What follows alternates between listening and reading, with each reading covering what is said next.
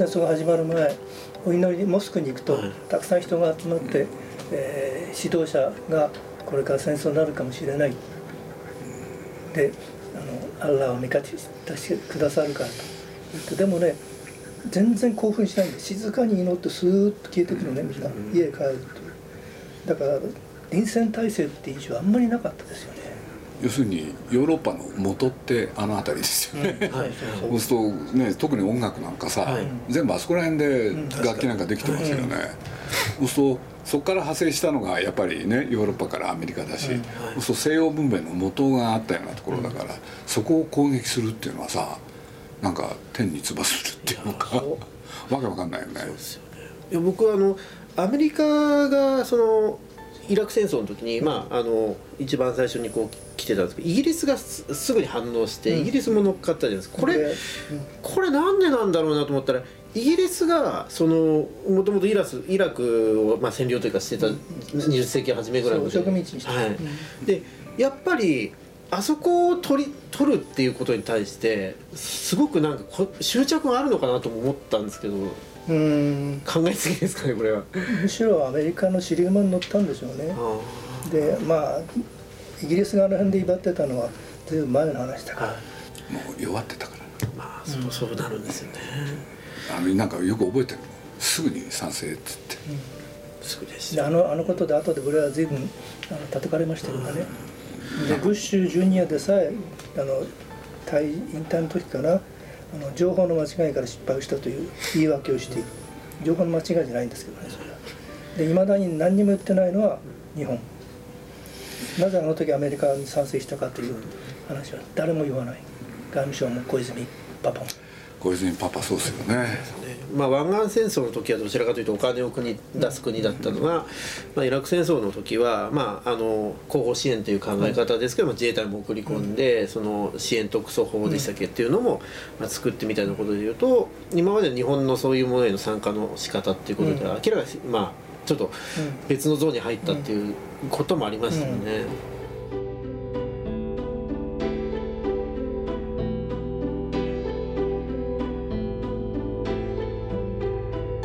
鈴木敏夫のジブリ汗まみれ。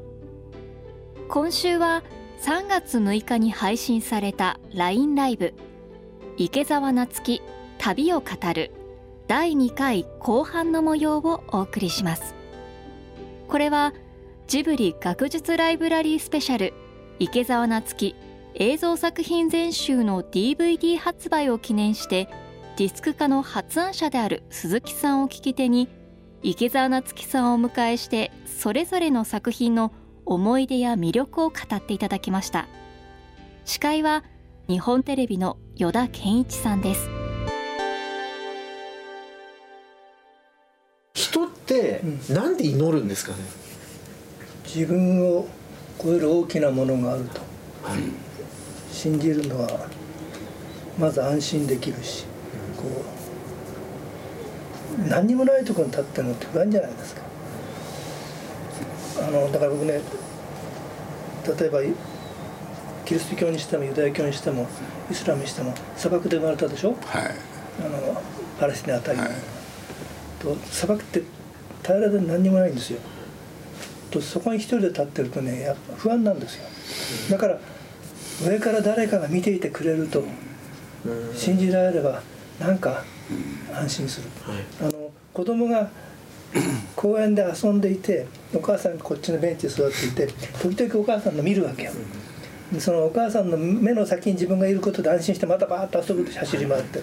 ああいうこう見てくれている誰かっていうのはそそういうもんなのかなと思う仏教はまた違うんでしょうけどでもまあ仏の存在はもちろん信じてますよね。まあ、日本はあの、まあ、仏教のこう流れを組んでる、まあ、国だって言い方してもいいのかもしれないですけど、まあそのし宗教ってことでいうと、まあ、割とクールなどちらかというと、文化の中でやってきた中で日本人にとってその祈りの文化ってそこまでないのかなと思いつつでも正月とかになると急に初詣行って 一年分一生懸命お祈りしたりするんですけどそれと宗教の多分祈りは違いますよね。あの仏教とかはい。キリスト教みたいに大きな宗教になると違いますね。我々はほらその辺に八百万神がいっぱいいてさ、いっぱいいたんですか。らみなうん。であのその場その場でこうローカルにお付き合いしてきたからさ 軽いんですよ、どうもって感じなんですか？ねあのお米が実ってくれればいいですと。それだけで頼んでたんだから、だからまああんまり魂のこと考えなかったんでしょうね。まあ現世ご利益ですよね。そう。で仏教が入ってきても日本的な仏教に作り変えて、えーそれを信じていった。それもだんだんこう力がなくなってきた。いやそこのやっぱり村にあれだけの人が集まって、そのまあ観光じゃないわけですよね。祈るために。あのあれだけの、まあ、不不便な場所に結構ご老人の方も歩いていかなきゃいけないような場所ですよね、あれ見てると。峠を越えてね、僕はでダライラマ大外科のあの法話を毎日毎日聞いてそうですよね。座ってね。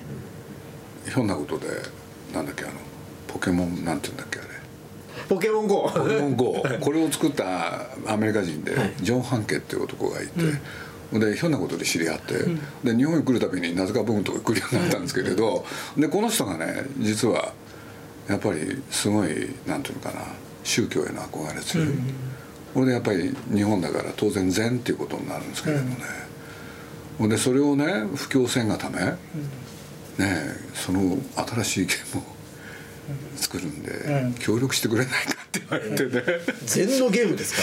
いやどうなるか分かんないんだけど俺なんかどうしようかなと思って。だって僕はそういう世界無理だからダメだよって言ってんだけどいやあなたはそれを知らなくていいんだっつって、で妙にね瞑想的な人なんですよね、そう何が起きてんだろうと、だってそういう IT の世界でさ、そういう人たちって今みんなアメリカ行くとみんな禅だよね、あれは一体何なんだろうと思って、何かつながるものがあるんですかね、まあ禅は宗教といい実践的な哲学ですからね、もうすでに仏は見えなくてもいいと思ってんじゃない？無常。いやそういう意味でいくとさっき鈴木さんおっしゃったようにこのこの、まあ、まさに DVD ブルーレイがそうなんですけど、そのなんか仏教を考えるとか哲学を考えるってことじゃなくて、もうそれこそそのダ・ヴィンチ的にうん。全部つながってるよねという中で、その学問の名前で学ぶんじゃなくてあの人はどこから来てどこに行こうとしてるのかっていうことを体系的に考えるにはいろんなものを知る必要があるっていうことが本当によくわかる。うん。まあ、あとであれだけその例えば生物学者の人とか科学的なことを論拠にこう活動しなきゃいけないことが宗教へものすごく理解があったりとかっていうことが本当に興味深いですよね。うん。だからなんか出てきたじゃない？まだ人間は幼稚なんだって。あれはすごい衝衝撃だよね、うん。ででいろんなねことをやって自分たちは偉いと思ってるかもしれないけれどそれは違うよって。まだまだ幼児だって。だからだからやっぱりダイソンが次のステージがある、つまり人間は次の段階を知って、さらに高度な文明あるいは哲学へ入っていくはずだと。彼が言うのもそれもまた楽観的なんでね。もうね人間こんなもんでしかねえよという気もどっかでするわけだから。そうですよね。それはなんかすごいわかりますね、でも面白い旅でしたこれは1年間。そうでしょうね、1年かけて行ってらっしゃるんですそう。ね。羨ましいよね。バリ島なんて本当楽しかったしあの派手な派手な派手なお葬式。いやーあんな感じなんですね。でも今バリ島は日本が進出してなんか良くないことがいっぱい起きてまああますよね、の後ねリゾートテロもあったしバリはつらいもいろいろしてきましたけどね。車が増えちゃって、でインフラが整備されてないから道路どうしようもないじゃない、うん。そうすると事故がすごい増えちゃって、だからねあれなんていうの？道路に沿ったね周りに建ってる建物はある程度だけど途中で降りてみると面白いんですよ、うん。で裏へ回る、うん。突然別世界が開けるから、うん。うんびっくりしました。そう青々とねあのした田んぼだったりするの面白かったな。それは面白かったですけどねそのああいうものを見るとやっぱり儀式ってその当たり前ですけど儀式のための儀式ではなくて、うん。本当に必要に迫られてやってるものなんだなってことがよくわかりますよね。でバリの人たちって何にでも熱狂するから、あうん、もう夢中になってそれやってしばらくすると飽きて次のことなんか始めるんですよ。えー池澤さんが芥川賞、えー当時受賞されました「えースティール・ライフ」という、まあ、小説があるんですけどもう本当にたくさんの方が読んでらっしゃる本だと思うんですけどこれをドラマ化した、えー作品が、えーこれも鈴木さんお好きな TBS の ドラマでございますけどもえっ、とですね1989年ですね、だからあえーのステイライフで芥川賞もらってすぐですよ、え堀川敦子さんっていう、はい。そうですよね。これもまたカリスマ的なドラマ作りの名人ですよね。岸辺のアルバムとか作られてそうそうそう、ね彼がいらして2つお願いがあります。一つはステルライフをテレビドラマにしてもよろしいでしょうか。はい。2つ目は唐突ですが主人公2人を女性にしてもいいでしょうか、はいで僕は面白いから「うんやってやって」ってねあそうだったんですうん、ね、そうなんですよ。だから主人公2人が田中優子と南果歩とはい。そうですね、うんいう。まあ当時からもちろんビッグネームなんだけど。で脚本作ったのがね筒井智美さん。はいそといううですよね。有名これまた脚本家で。彼女はねあの原作の中から言葉を抜いてきてセリフ作る。自分であんまり書かないんですよ。大体中にあるはい。僕の言葉使ったのね。でそれで出来上がってああ面白いと思って。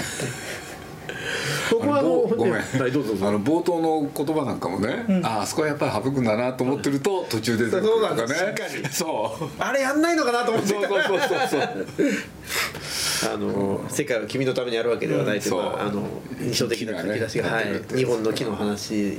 結局あそこにたどり着くそう。これ本当に考えて作ってるなっていう。筒井智美さんやっぱりね腕っこきだよね、鈴木さんあの昔からこの作品ご存知だこれね10年ぐらい前かな。CS で一回放送したことがあるんですよ、はいはいはい。でそれを僕偶然ねビデオに撮って、で撮っといたの、それで何かの時に行ってもう当時からすごいお好きな作品だったんですそう面白かったですこれは。で最近になってそのできたすぐの時見てああなるほどこうこんな風にするんだと思ったんで最近になって見返してみて筒井智美と堀川智子の手口が分かってね。そうなんですか。元の話がね抽象的すぎるんですよ、はい。男2人わかります。してて、はい。宇宙の話とか、はい。それからあの星の写真とか、はい。うん一方にはその公金横領と、はい。えー株の操作によはい。るその返済というドラマらしいドラマがあるんだけど、はい。はいそれだけではちょっと持たない、はい。だからまず女性2人にしてしまう。と、それであの本原作ではかあの語り手である僕の方をつまりこれは南川さんだけど、の過去の話を持ち出してその挫折したピアニストとはい。いうので,、黒田麻という悪い子が出てきてみたいなところでテレビらしいものを加えてそれで作ったというからくりがよく分かってそうか。そういうことだったんだ。と 遅ればせに納得した。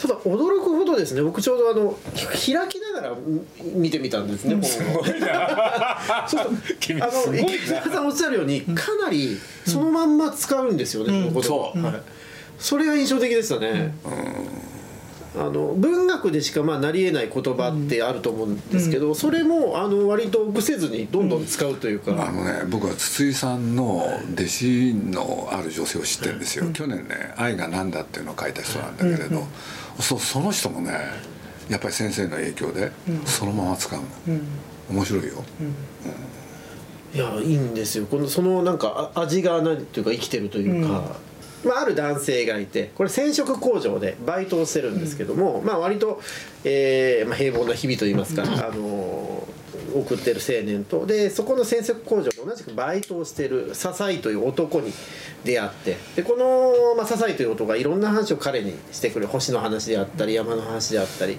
まあ、なんとなく仲良くなっていくんですけど、まあ、この彼に誘われてある、えー仕事をしてくれないかということで、その仕事っていうのが、まあ、あの株の買い付けを私の代わりにやってくれというお話なんですけど実はそれがもともとその頼んだ笹井という男には曰くがあってっていうお話なんですけどこの、まあ、男同士の話を、えーまあ、まあ田中優子さんと南果歩さんの女性同士というところに置き換えて。うん。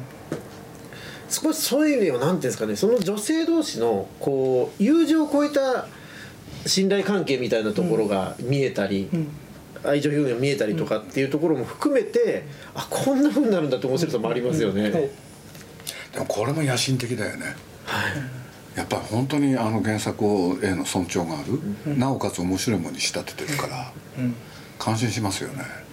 だからそのなんていうの？そういうねまあ他のもそうだけど野心があるっていうのがいいよね、一つ裏話をするとねはい。あの2本の木はい。2つ並んでほぼ,、はいほぼ同じ形の木が2つ並んで遠くなく、あれは随分探したんですよ。はい。でやっぱりないよな。しょうがないからまああの頃でもう CG はあったと思うから作ろうかって言ったら誰かが「見つけた!」って言ってきてあのね調布の飛行場の住みかどっかに。へー。あれそうなんですか？あ実際にあったやつなんですよ。僕ちょっとね CG かなと思って。あの頃 CG まだそんな綺麗にできなかったと。だからあのカメラずーっと上撮ってるはいはいそうですね。あれもクレーンで撮ったらしい。このあの2本の木っていうのが、まあ、これまた原作ご存知ない方って言います めちゃくちゃ大事な話ですよ。ポイントなんですよ、そのあのまあこれお読みになった方にとってはもうあのい今更ですけどあの冒頭が「この世界が君のために存在すると思ってはいけない世界は君を入れるための容器ではない」っていうので始まるんですけど、せっかくだからさ、はいちょっとあるくだりまで読んでよ。ゆっくり。これいいからこれ僕やるか池田さ。ん、はい。い、いんですからやってもらいましょうう今そう言ってくださんないかなと思ってこの世界が君のために存在すると思ってはいけない世界は君を入れる容器ではない。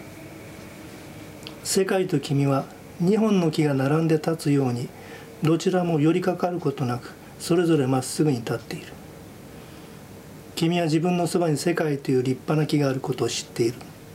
それを喜んでいる。世界の方はあまり君のことを考えていないかもしれない。というふうな、ことで。これ本当にいいんですよね。でもこれ芥川賞の選考の時にね、はい。選考員たちがみんなでここは邪魔だって言ってね、はい。こんなもんいらないよく覚えてます。これでもここのこの作品の本質じゃないですか。僕結構ね若い人にね暗記しろって言ってんのこれ。いい言葉ですこれでね本当に暗記してくれるねみんな。そうするとねそ今覚えたやつは絶対忘れないからって、うん僕もうあの草枕の冒頭と同じくらいで これちょっと今日のために僕この話取っといたんですけど何ですか？実は僕大学高3か大学1年生の時に読んでるんですね実は、あこれ？読んでるんですけど、その時に、なんか初めて思いついてそんなことしたんですけどなんか読み始めたら、あれちょっとこれ普通に読むんじゃ嫌だなと思ってですね、書くんです。ワープロで自分で打ち直してみたんですよ、あワープロで、はい。うん。で自分で打ち直してみて、うん。それで読んでみたんですね、うん。そしたらえ全部？あの半分ぐらいです、うん。でも半分でもすごいじゃん。なんか止まんなくなっちゃったんですよ、うん。なんかそうしたくなってしまったんですね、でその言葉がこうなんていうか体の中にこう入りながら読んでいくような体験があって、でもなんかやっぱりねこの時代うん。まあ当時だってねこれを企画にしてそれを実際作るのはね大変だったと思う、うん。でもちゃんとねややったわけだから、そういうことやってほしいよねみんな、いや本当に。あの特に最後にこう雪が降ってくるうんシーンとかは、ドラマのが勝ってるシーンかなと思ったんですね、あの2人のなんていうか、まあ、まさに「スティールライフ」ってもともと生物画って意味ありますけど、うん。それを映像にするとこういうことだよねっていうのを調べてきたね、いやそのくらい知ってますよ鈴木さん。それは大丈夫です。はいわかりました。カタカナのタイトルどうかなと思ったんだけどその生物画と静かな生活とはい。両方欲しいなと思うとこれしかなかった。なるほどでもすごく言いたい。えでもこここの冒頭が当時の審査員に酷評されたっていうのは意外ですね。そうだから後でそれはあの雑誌発表で審査するでしょ、はい。だからあとみんなが本にする時「削るのあそこ削りますか?」って真っ平らに絶対残す。言ってなかったですよね。理屈で始まるのはみたいなやつ。あそういう。それよく覚えてるんです、うん。そんなこと言ったら、まあ、さっきも言った草枕なんか成立しないですよね。そう言い返しはしなかった。それはいいのかって話になっちゃうと思います、ということでぜひあのご覧いただきたいと思いますけども。今の時代にそのこれを出す必要があるのかっていうことを一番大事に考えられるってお話があって、でそれで言うとそのたとえどんな面白そうな作品でもつまりそのエンターテインメント性があろうがうん。あの今という時代にそのの写し鏡のようなものになってなければ出す必要がないんだっていうことを結構大事に考えてらっしゃるって話が僕すごい好きで,、うん。である種その、まあ、鈴木さんたちのお仕事も池田さんの仕事も物語を作っているんだけど極めてその目線っていうのはジャーナリスティックだなっていううん。印象があるんですよね。うん。なんかやっぱそれはありますか？池田さんの中での。こうもうあの作品によりますね。やっぱりあの3.11のあの震災の後でこれを小説で書くとしたらどうかなというふうな思いで書いたのはあるしそれはそれはちょっと時代につきすぎてるかもしれない。だでもっとあの遠い話であってもやっぱりその時僕が考えたというそのぼ僕が書いてた時の時間っていうのはそれは何かの形でどうしても入ってくるでしょう。そういうことはあると思いますよ。マシアスギリなんかもそうですよね。そうね、うん、あの時期だから。そうですよね、それでいきなりこんなのが来たから、これは面白かったですよね。鈴木さんやっぱりその今っていうことはすごく考えられますか？なやっぱり自分がだって現在進行形で生きてるわけじゃない、そう常にさいろんなことがで起こるわけで。その自分が思悩んなあのな疑問を感じたことにねある答えを出してくれるものには興味あるよね、そういうこと。です考えてるっていうよりは今という手のひらの上で動いてる。それはもうどうにもしょうがないですよね。あのねやっぱり2つあると思うわけ。やっぱり今のこう今これだよねっていうのともう一つは普遍的にね、残るものをやるちゃんと。そうするとさまずその時代性を確保した方がお客さんにはアピールするよね普通は。ということですけど。は逆もあるんじゃないかと。つまり世の中の方がジブリの作品についてっちゃうという。吸い寄せられて。ものもののけ姫の時なんかそう思いましたよ、なんかついていかなきゃいけないっていうことがね、うん。しんどいんで、そうじゃなくてちょっと先の未来、うん。そこから今を追って、うん。そういう感覚でやりますよね。だから僕は自分が、まあ、ある時期まで記者とか編集者やってたんですけどね、特に記者の時には、ね、誰かがやったことを追いかける、それがちょっと途中から辛くなるんですよね、そうじゃなくて、おね、ちょっと先のことを送り出したいみたいな。まあ確かにアニメーションって作るの何年もかかりますよね。いやだから今ねそれこそ宮崎駿が作ってる映画って多分すごい時間かかるんですけれど、まあ、最初タイトル聞いた時は僕自身が驚いてうん「何しろ君たちはどう生きるか」ってうんうん。今時このタイトルを持ってくるのかっていうのはね僕は本当に感心したんですよね。でおそらくねそういう時代がね迫ってるなって気がしたから。ということです。僕の映像作品っていうんだけど幸いどれにも僕は顔は出していなくて、えー原作を提供すると。それから一緒に世界中回って、えー旅をしながらその、まあ、ディレクターや出る人たちと一緒に考えると。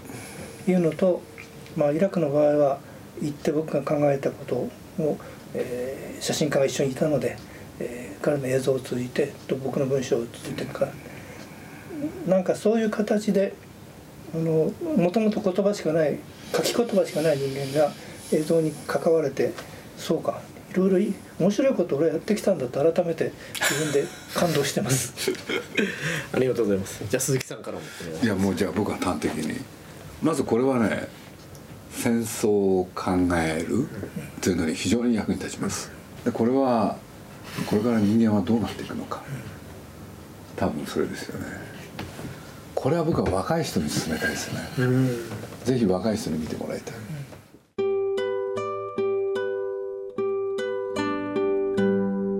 2週に分けての池澤夏樹さんと鈴木さんのお話いかがだったでしょうか？ジブリ学術ライブラリースペシャル池澤夏樹映像作品全集シリーズのブルーレイ DVD はポニーキャニオンより発売中ですポニーキャニオンショッピングクラブでジブリ学術ライブラリースペシャル池澤夏樹映像作品全集のブルーレイまたは DVD を税抜き6000円以上お買い求めいただいたお客様先着100名様に鈴木さんの書入りクリアファイルをプレゼント。詳しくはポニーキャニオンショッピングクラブジブリ学術ライブラリーで検索してください。またこの対談の模様はポニーキャニオンオフィシャル YouTube チャンネルとスタジオジブリ公式 LINE ライブアカウントでアーカイブ配信されています。ぜひご覧ください。来週もお楽しみに。鈴木敏夫のジブリ汗まみれ。この番組はウォルト・ディズニー・ジャパンローソン日清製粉グループ au ブルボンの提供でお送りしました。